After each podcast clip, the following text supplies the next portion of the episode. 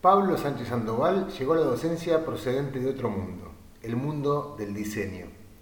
Pero cuando entró, se quiso quedar y trajo las valijas llenas de un ingrediente clave, la creatividad.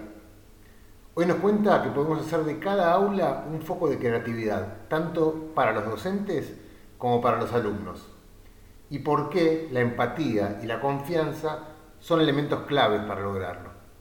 Soy Matías Ojo de Comunidad Atenea. Gracias por escuchar nuestras historias. Somos Comunidad Atenea, una comunidad de docentes de toda Latinoamérica. Sabemos que los maestros transforman vidas y que cada maestro tiene su historia. Esto es Historias de Aprendizaje, un podcast donde la educación no se dice, se vive. Bueno, bienvenido Pablo, gracias por acompañarnos hoy. Hola Mati, ¿cómo estás? Muchas gracias por la invitación, muy contento de estar acá con ustedes. Te invito a ir de golpe al tema que nos convoca, que es la creatividad. Y lo primero que te, quiero, que te queremos preguntar es, ¿cómo descubriste la creatividad en vos? Supongo que no habrá sido que un día te, te despertaste y dijiste, soy una persona creativa, sino como que debe haber sido un proceso, ¿no? De trabajo, de desarrollo. Sí, puede ser. Eh, la verdad que no, yo tampoco soy de esas personas que, le, con, la eureka, como se dice, eh, esa idea que de repente aparece, ¿no? Ese concepto. Eh, la verdad que yo siempre fui una persona que... Procesos. Soy más de procesos, tal cual, y de mirar y de mirar cómo, cómo hacen los demás cómo, piensan, cómo construyen, cómo diseñan una idea, eh, una canción, eh, un, libro, cómo está escrito. O sea, siempre miré y me gustó mirar cómo hacen los demás o cómo construyen las ideas los demás. Y creo que la primera persona que me inspiró en eso o que yo seguía mucho de cerca era mi hermano. Eh, compartíamos, por supuesto, vivíamos juntos y compartíamos habitación y mi hermano se la pasaba leyendo y se la pasaba estudiando, se la pasaba escribiendo cosas. ¿Mi hermano mayor? Mi hermano mayor, Sergio, que estaba todo el tiempo creando, dibujando, haciendo cosas. Y por ahí si, si, lo perdía era porque estaba arriba del techo mirando las estrellas y, dibujando. O sea, siempre estaba haciendo algo, algo que a mí me parecía loco, me parecía raro, eh, distinto por lo menos y él siempre me compartía o me abría eso. Yo aprendí, él me enseñó a dibujar, por ejemplo, o me, recomendaba qué música, música buena o que yo considero que está buena. Entonces como que fue un, referente para mí sumamente importante.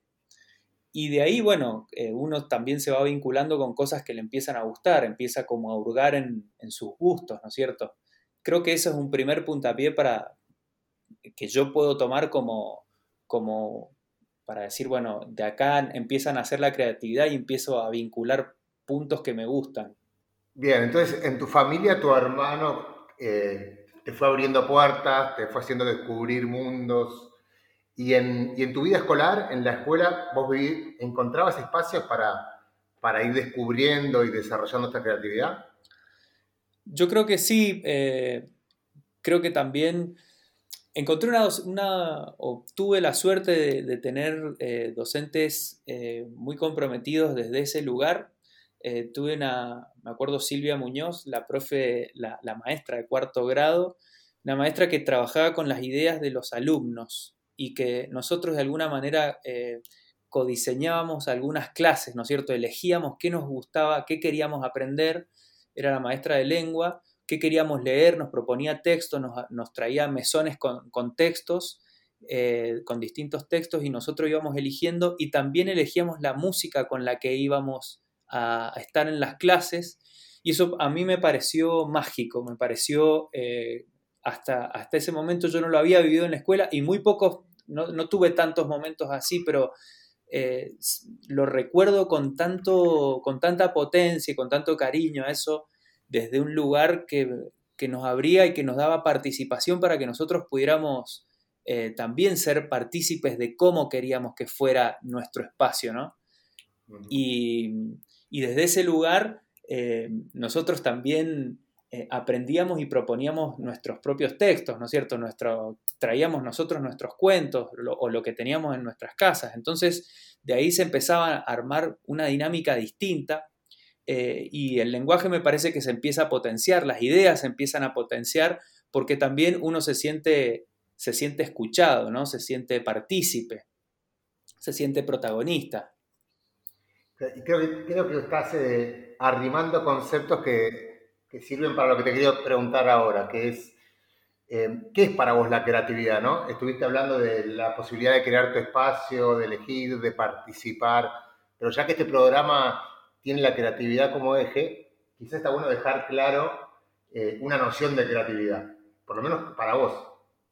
Bien, sí, la puedo dar desde mi lugar. Yo he tratado siempre de estar vinculado a la creatividad no solo porque me parece interesante o me gusta, sino porque también desde la formación, formarme eh, con distintos, eh, en distintos cursos, en distintos talleres, en carreras, yo estudié diseño, también he estudiado teatro, y creo que eh, más allá de la creatividad es lo que podés hacer con la creatividad, y es lo que te da la creatividad. Para mí la creatividad está en que vos puedas generar tus propias ideas y que esas ideas tengan de alguna manera un sentido, no solo para vos, sino que también un sentido social, que puedan aportar algo distinto desde la construcción propia, ¿no?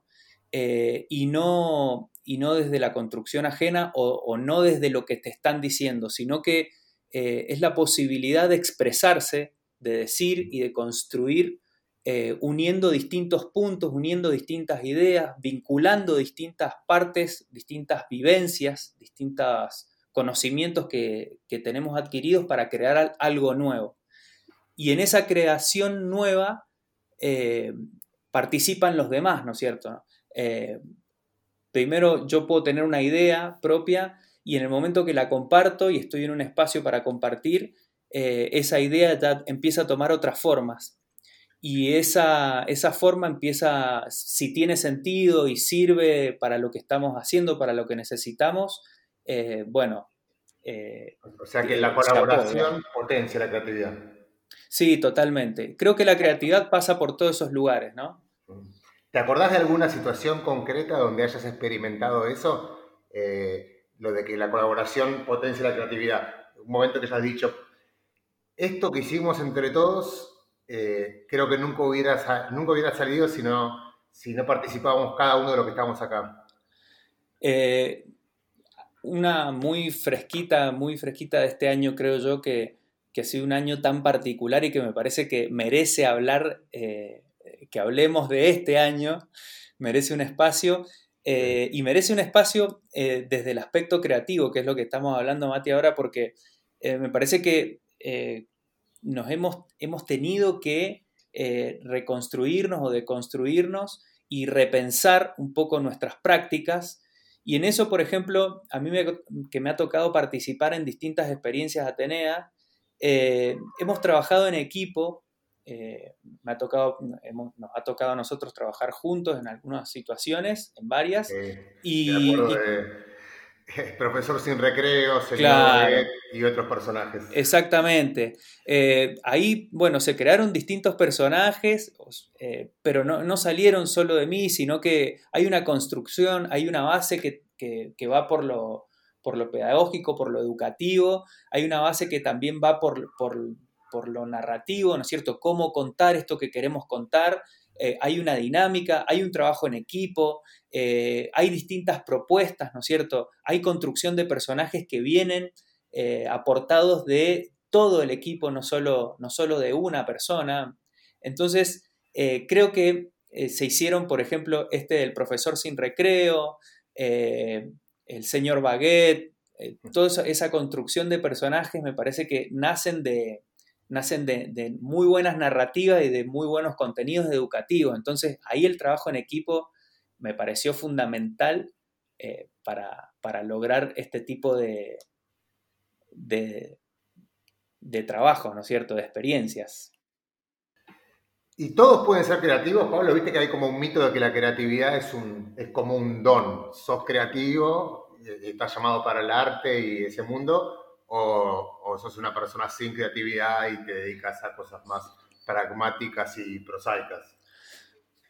Absolutamente sí, todos, todos somos creativos, todos tenemos creatividad y me parece que eh, todos tenemos creatividad y me parece que la escuela desde ese lugar tiene, tiene que tener, eh, a mi modo de ver, y tiene que cumplir un, rol que eh, debería estar un poco más, digamos, potenciado o potenciar un poco más la creatividad, la expresión de los, de los estudiantes, la propia expresión, el, el aporte de sus ideas, trabajar con sus ideas, la participación desde ese lugar porque me parece que eh, este, mito ¿no? de que solo los creativos son eh, los artistas, los publicitarios, los diseñadores, etc., eh, viene un poco dado porque creo que no se trabaja tanto con la creatividad.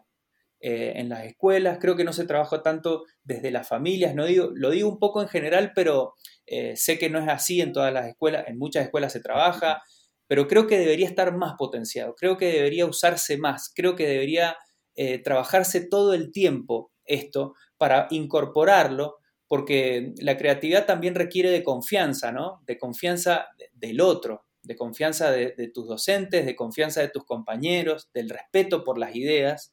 Entonces, eh, como todos somos creativos y todos podemos ser creativos, hay, hay mucho de construcción colectiva en la creatividad. Yo me imagino siempre... Eh, por, lo contrario, ¿no? A, una frase de Ken Robinson, ¿no? el pedagogo británico, que decía que todos los niños nacen creativos y van perdiendo esa creatividad. ¿Y qué es lo que hace que pierdan esa creatividad? La escuela.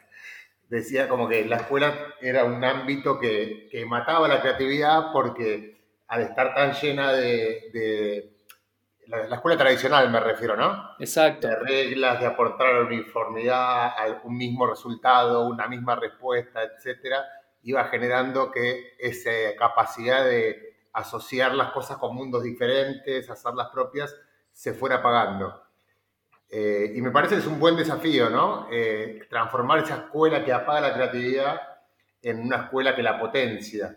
Por eso te quería preguntar ¿Qué, estrategias fuiste descubriendo? ¿Qué historias eh, viviste que te hicieron ver, es por acá, esta es la manera de trabajarlo, esta es la manera de abordarlo? Ah, bien. Eh, recuerdo una, anécdota en, escuela secundaria, dando clases en una escuela secundaria técnico-química, con una orientación muy técnica, ¿no? En química, en física, en biología, etcétera eh, y la primera vez que se incorporaban la, materia TICS, eh, me tocó a mí, se incorporó varios meses después de que arrancara el año, entonces yo entré eh, en un llamado, entré a dar clases y como, como la materia estaba, digamos, virgen, si se quiere, los chicos, era en la siesta, los chicos estaban acostumbrados a tener hora libre o a tener alguna otra cosa un poco más, más relajada, si se quiere. Yo entré a dar clases en esa, en, esas condiciones y al principio me costó un montón eh, encontrarme con ellos porque no querían, pues se resistían. Y armé un proyecto, lo presenté en la escuela y armé un proyecto de eh, eh, escribir y filmar cortos, ¿no es cierto?, con los chicos, con las ideas propias de los chicos. Entonces me puse a investigar, armé, armé esa planificación, me puse a buscar mucho material en internet, encontré buen material y eh, con lo primero que me encontré fue un poco con, esta, con esto de, profe, yo no soy creativo, profe, yo no sé eh, yo no tengo ideas, profe, eh, yo no voy a participar porque mm, por muchas cosas, pero básicamente era porque ellos no eran creativos, ellos no tenían ideas propias. Entonces empecé a armar como una línea. Eso, que yo también como docente viví cosas similares pero también tiene que ver con que los alumnos no están acostumbrados a que aparezca, a que los hagas trabajar creativamente en el aula. A veces alumnos me han dicho, pero tomanos una prueba normal, no me hagas escribir una poesía o, un cuento, una historieta, etc. Claro, estaban totalmente incómodos y negados y a mí también me puso incómodo y hasta por momentos también te, eso te, te niega o te, tira para atrás porque decís, no, no voy a poder con 32 chicos en, horario de la siesta, con calor, a mitad de año. Bueno, ahí está el tema de la confianza, ¿no? Exactamente. El, ambiente que uno que tiene que generar para que estas cosas ocurran. Exactamente. Lo que hice ahí, brevemente, lo que les planteé fue que eh, buscaran alguna anécdota. Entonces empezamos a buscar anécdotas, les empecé a preguntar a ellos, así como, eh, digamos, en grupos, nos organizamos en equipos y les empecé a preguntar a ellos anécdotas que, tuvieran, anécdotas graciosas, eh, anécdotas que le resultaran cómicas sobre redes sociales, sobre cosas que le pasaban en su barrio, etc.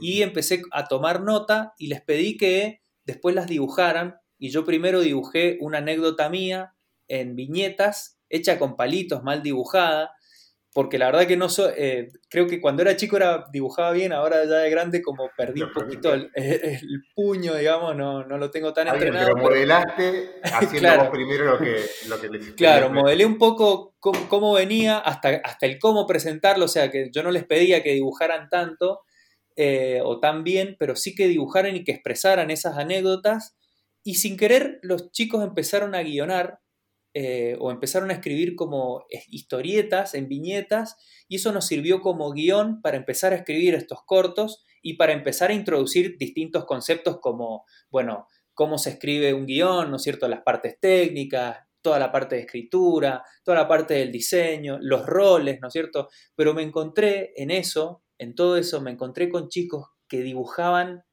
impresionante y que ni ellos se habían dado cuenta, dibujaban muy bien, con un nivel de detalle espectacular que no se puede creer, o con chicos que relatan muy, o que saben muy, eh, que tienen, eh, que traen esto de contar historias, lo, saben hacer y lo hacen muy bien, chicos que entendían muy bien el uso de la tecnología y como no manipulaban tanta tecnología, no lo conocían, entonces se, se coparon mucho desde ahí. Entonces empezamos a encontrar distintos roles, distintos gustos, eh, y empezaron a trabajar esas capacidades, ¿no? Las empezamos a explotar y un mes y medio después estábamos eh, trabajando ya muy metidos en guiones pulidos, eh, filmando, pidiendo permiso en hospitales, en distintos lugares para filmar, para armar escenas, ellos actuaban, dirigían, editaban. Así que esa fue una muy linda experiencia que arrancó desde, profe, yo no soy creativo, yo no tengo ideas, yo nada, y cuando quisieron acordar, me acuerdo que hicimos una especie de trabajo de metacognición al final, eh, cuando quisieron acordar estaban todos muy metidos en, lo de ellos y ellos mismos habían pulido mucho y habían recordado y habían logrado ordenar sus propias ideas porque eran sus, vivencias, ¿no? Y le habían compartido a sus compañeros esas vivencias. Fue, fue una linda experiencia. Sí, me imagino. Eh, además aprendiendo un montón, ¿no? Porque también está ese tema de que la creatividad no es un juego, es la forma más elevada del aprendizaje. ¿Y alguna vez algún alumno, docente te, te inspiró a partir de su creatividad, de su manera de trabajarlo? La verdad que sí. Eh, bueno, como, como diseñador me he encontrado con otros diseñadores. la carrera de diseño y, y los diseñadores como herramienta principal es la creatividad, ¿no? Eh, o sea, necesitamos de nuestras ideas y necesitamos todo el tiempo poniéndolas en juego y eso provoca muchas veces eh, algo de estrés o eh, dar vueltas sobre algo. Y en, ese, en ese ámbito me encontré con profes, con colegas y también profesores que planteaban cosas muy, muy interesantes al momento de, de enseñar al momento de elaborar proyectos. Y siempre me quedé con esa idea, ¿no es cierto?, de estos profes diseñadores, publicistas, eh, que trabajan en educación y que llevan muchas ideas, algunas muchas veces desarmadas o, con no mucho, mucho sentido por ahí tanto pedagógico, porque no entienden bien esa parte, eh, pero, pero muy bien. Y después cuando, eh, por ejemplo, cuando me tocó eh, estar en los programas de liderazgo e innovación de la Fundación Barkey, me encontré con docentes que son docentes, que tienen formación docente, que no se animan tanto a lo creativo, o sea, te la cuento del otro lado, ¿no? Los que vienen de la creatividad o los que trabajan mucho con la creatividad y los que vienen desde, eh, desde lo educativo, desde lo pedagógico, y que muchas veces les cuesta abrirse a las ideas propias, abrirle el juego a las, a, las ideas de los estudiantes y trabajar con eso, por miedo a que eso se, desborde o se vaya para otro lado o se vaya de tema, etcétera, muchas veces. Eh, y me encontré con profes como por ejemplo Sandra Agüero, eh, de La Valle, de una escuela albergue, que trabaja con sus estudiantes eh, en distintos proyectos. Es una escuela albergue que está en el desierto lavallino de Mendoza, al norte de Mendoza, en donde los chicos están internados imagínate un año como este en donde los chicos no han podido ir a la escuela y viven en, están en sus casas, eh, en distintos, digamos, en distintos lugares alejados de esa escuela, y ella eh, reprogramando y reinventando la forma de conectarse con esos chicos que no tienen conectividad o que la conectividad la tienen a 10 kilómetros. Entonces, ella trabajando con distintos proyectos y acercándoles materiales, eh, los chicos empezaron a crear digamos, por ejemplo, hay uno de sus estudiantes que eh, les, propuso escribir una serie de textos y esos textos los llevaban, algunos de los estudiantes los llevaban a, los, eh, llevaban a formato canción y los rapeaban. Uno de los, de los estudiantes hizo famoso porque empezó a rapear, porque le gusta rapear, eh, de textos propios y, habla sobre, sobre esto de, la cuarentena y de coronavirus y de la situación educativa. Entonces me, he encontrado con distintos, distintos momentos y distintos docentes en donde la creatividad los ha salvado de alguna manera, los ha ayudado a, poder seguir dando clases, a poder encontrarse con sus estudiantes, a poder trabajar con esas ideas y llevarlas a un lugar eh, en donde lo educativo está totalmente presente, ¿no? Es interesante, porque algo mágico. Eh, asociamos la creatividad a, disciplinas artísticas y, no a la innovación, ¿no? a la capacidad de resolver problemas, de buscar soluciones nuevas. Y este ejemplo que contás, la, docente fue muy creativa, no porque ella produjo un, un rap o una canción, sino porque encontró una forma nueva de llegar a sus alumnos. Exactamente, encontré una forma, pero y ahí también está la, creatividad, ¿no? Es decir, bueno, la creatividad no solo para el arte, como decía, o no solo es para trabajar con diseño, sino que la creatividad es para vivir, es para resolver problemas, es para volver a mirar tu contexto y ver de qué manera te, te, conectás con ese contexto, con los demás y, y, y empezás de nuevo, empezás a hacer algo distinto para, para mejorarlo, para mejorar tu calidad de vida, para mejorar la calidad educativa de esos chicos. Y eso también eh, lo, aprenden los chicos, eso también lo, absorben los chicos. Por eso me parece una herramienta transversal y fundamental ah, para la educación, ¿no? Pablo, si tuvieras, acá a veces preguntamos o imaginamos que tenemos una máquina del tiempo y que te damos la posibilidad de viajar al pasado y encontrarte con ese Pablo que va a ingresar por primera vez a un aula. Eh, supongo que con ciertos nervios, eh, viene del mundo del diseño y está por empezar a enseñar. ¿Qué consejos les darías a ese Pablo, el Pablo del 2020, a ese Pablo del pasado? Eh, que trabaje en equipo, que se anima a trabajar en equipo, que sume gente, que pida ayuda, eh, que confíe más en sus ideas y que em, también creo que es algo que me fui dando cuenta o que me voy dando cuenta todos los días, que todo, todo lo que traemos y toda la formación que hemos tenido, tanto eh, desde lo, digamos, desde la, desde la formación académica, pero también desde lo no formal, sirve, funciona, puede ser usado, digamos, para, para formar, para educar. Y creo que eso también se lo diría, que confíe en eso, que confíe eh, en, si hiciste teatro, confía en el teatro, si te gusta leer, confía en la lectura, lleva esos textos que te gustan o lleva otros, confía en todo eso porque siempre potencia, siempre sirve, siempre estimula. Creo que eso le diría. La confianza es, es, como el ingrediente clave para vencer el, el miedo escénico, la hoja en blanco, todas esas eh, trabas contra la creatividad? Sí, totalmente. Creo que es un punto fundamental la confianza. Porque alguien que no siente confianza de uno mismo y que no siente confianza eh, y que no confía en los demás, es muy difícil que se exprese o que se exprese con libertad, que se exprese eh, digamos, libremente, eh, que pueda contar una idea y que, que, sepa que no se van a burlar de él o que, o que va a ser ignorado. me parece que va por ahí la cosa. O sea, cuando hay confianza, uno se anima a expresarse, se anima a proponer, está mucho más abierto y más permeable también, ¿no? Más, más, más los poros están más abiertos para que también absorber otras cosas. Y ahí está la riqueza de, la educación, en en ese ida y vuelta. Y Pablo, si, tuvieras que, elegir una enseñanza, un aprendizaje fundamental que te gustaría que, todos los alumnos que tuviste se llevaran, que siempre va más allá de los contenidos, ¿no? Eh, esta es una pregunta que hemos hecho mucho y es como el corazón de tu ser docente, ¿no? Aquello que decís, bueno, ojalá después de todo lo que pasó en este año, en este periodo, mis alumnos se lleven esta idea, esta actitud, esta, capacidad.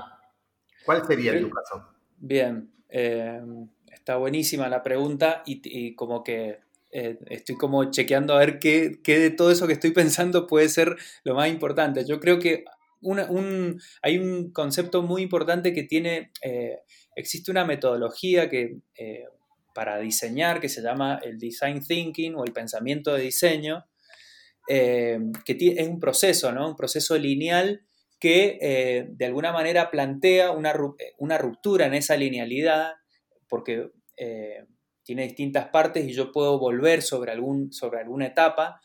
Y en la primera etapa del proceso de diseño, del, del pensamiento de diseño, es la empatía. Y me parece que la empatía, junto con, hablábamos recién de la confianza, la, empatía, que tiene que ver mucho con la confianza también, eh, es fundamental porque en el pensamiento de diseño, cuando se habla de empatía, se habla de empatía respecto a lo social, con respecto a los demás, ¿no es cierto? Con respecto a, lo que le sucede a las demás personas y cómo le sucede y cómo yo puedo de alguna manera interactuar y colaborar con esas personas y también desde lo ambiental. Y me parece que eh, son dos conceptos que eh, estaría muy bueno que se están bajando mucho a lo educativo. Eh, me parece que podrían ser muy potentes en lo educativo y, la educación necesita esta empatía social y esta empatía ambiental trabajada como puede ser desde el pensamiento de diseño para, para mejorar la educación y para que los chicos de alguna manera se lleven esta, esto como, eh, como si fuera una, capacidad, ¿no? La capacidad de, empatizar. Entonces, para mí es un concepto fundamental, la capacidad de empatizar con los demás eh, para, para, pensar en proyectos, para pensar en soluciones, para trabajar juntos, para pensar juntos, para aprender juntos. Y lo ambiental, que me parece que es un tema fundamental en este momento, eh, empatizar desde lo ambiental para que, porque lo necesitamos, lo necesitamos urgentemente, necesitamos ya eh, chicos y chicas y gente que empatice desde ese lugar para ofrecer soluciones y para también tomar conciencia de lo que estamos viviendo como mundo. ¿Y ese consejo le darías a un docente que quiere trabajar eh, o incorporar la creatividad no solo a, su, a sus clases, sino a su vida, como nos decías antes, que se empieza por la empatía? Sí, totalmente. Yo creo que como docente tenés que empezar por la empatía, o sea, empatizando. Eh, me parece que es fundamental y muchas veces eh, es uno de los temas donde cuando volvemos para atrás o hacemos metacognición eh, de cómo fue nuestro año, hacemos como un, raconto de lo que sucedió, decir, bueno, a mí me ha pasado muchas veces decir, yo fallé acá, fallé en el principio, no logré empatizar con mis estudiantes, por eso no respondían de tal manera. Y uno muchas veces piensa, o yo me he planteado eso, pensando en que eh, no logré empatizar porque traía una receta para empatizar o una idea, lo cual eh, no funcionó. Eh, la empatía te obliga todo el tiempo a utilizar tu creatividad para conectarte, a utilizar la confianza para darle espacio al otro. Eh, para, que sea más dialógico, para que sea más horizontal. Entonces me parece un punto fundamental para todo docente y para todo estudiante para que se lo lleve para su vida, ¿no? Como que la empatía, me hiciste pensar esto, ¿no? Como que la empatía misma es un ejercicio de creatividad, porque para ponerte en el lugar de otro tenés que empezar a, a imaginar y a proyectar. Exacto. Pablo, muchas gracias por acompañarnos acá en Historias de Aprendizaje. Esperamos que sea el primero de muchos encuentros. Bueno, Mati, un placer estar charlando acá con vos y con toda la comunidad Tenea. Eh, la verdad que me encantó la charla y me, encanta, me encantan estos temas, así que para mí fue disfrutar y charlar con vos, que siempre está buenísimo, así que muchas gracias.